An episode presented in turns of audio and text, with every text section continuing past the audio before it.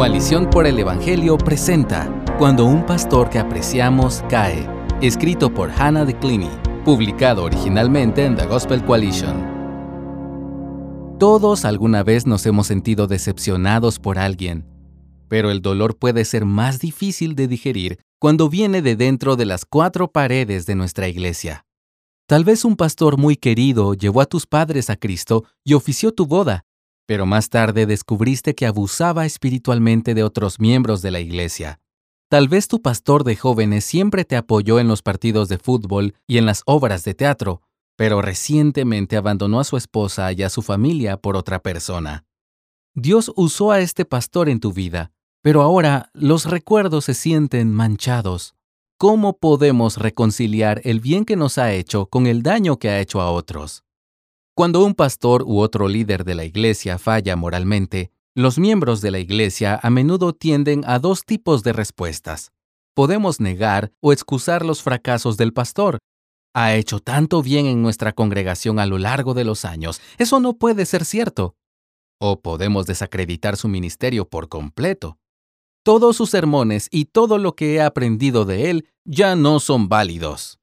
Por el contrario, debemos aprender a mantener estos extremos en tensión. Lo bueno que haya hecho no significa que un pastor sea incapaz de hacer el mal, ni lo malo borra necesariamente el fruto de su ministerio. La Biblia está llena de personas y líderes que Dios usó para el bien, aunque tuvieron grandes fracasos. Abraham y Moisés son ejemplos conocidos. Abraham siguió al Señor a una tierra desconocida y ofreció a su hijo como sacrificio creyendo plenamente en el poder de la resurrección antes de que ocurriera en la historia. Pero también mintió en dos ocasiones diciendo que Sara no era su esposa y siguió adelante con su plan de tener un heredero a través de su sierva Agar. Puedes leer esto en Génesis capítulo 12, versos 12 al 14, también el capítulo 16, versos 2 al 4 y el capítulo 20, verso 2.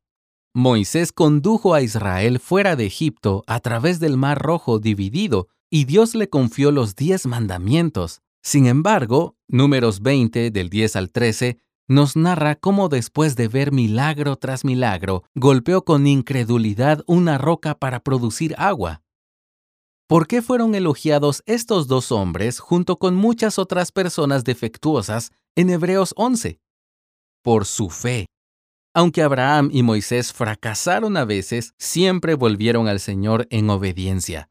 Sus fracasos no borraron las maneras maravillosas en que Dios los usó para sus propósitos. Pero eso no significa que los líderes de la iglesia obtengan permiso para sus pecados. Abraham fue separado de su hijo Ismael y Moisés nunca entró en la tierra prometida. Los resultados del pecado a menudo pueden ser graves y dolorosos. Es posible que los pastores deban renunciar a sus cargos hasta que se produzca el arrepentimiento y la reconciliación y se haya aplicado la disciplina eclesiástica. Incluso entonces, la restauración al ministerio puede no ser posible o prudente. ¿Qué significa eso para los que quedamos en el camino? La triste realidad es que un líder de la iglesia, al que antes admirábamos, puede que ya no sea alguien en quien debamos confiar o a quien debamos seguir. Puede que incluso tengamos que buscar una nueva congregación a la cual unirnos. Sin embargo, eso no anula las maneras en que Dios usó a estos líderes en nuestras vidas.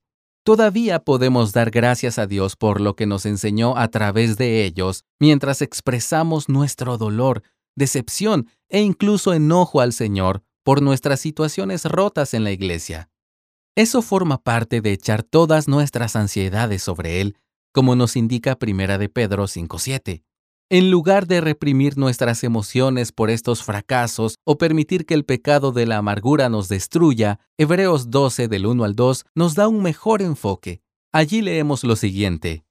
Por tanto, puesto que tenemos en derredor nuestro tan gran nube de testigos, despojémonos también de todo peso y del pecado que tan fácilmente nos envuelve y corramos con paciencia la carrera que tenemos por delante, puestos los ojos en Jesús, el autor y consumador de la fe, quien por el gozo puesto delante de él soportó la cruz. Dios ha puesto una carrera delante de cada uno de nosotros, y, para muchos de nosotros, Esa carrera implica lidiar con la pecaminosidad y el quebrantamiento de líderes en la iglesia. Dejemos que sus fracasos nos recuerden nuestra propia necesidad de despojarnos del pecado que tan fuertemente se aferra a nosotros. Solo Jesús vivió perfectamente. Cuando nuestros líderes terrenales fallan, recordemos que debemos mirar continuamente a Cristo. Porque solo Él es el autor y consumador de nuestra fe. Podemos mantener en tensión lo bueno y lo malo de nuestros líderes. Solo Jesús merece que nos aferremos a Él con todo nuestro corazón. Gracias por escucharnos. Si deseas más recursos como este, visita coaliciónporelevangelio.org.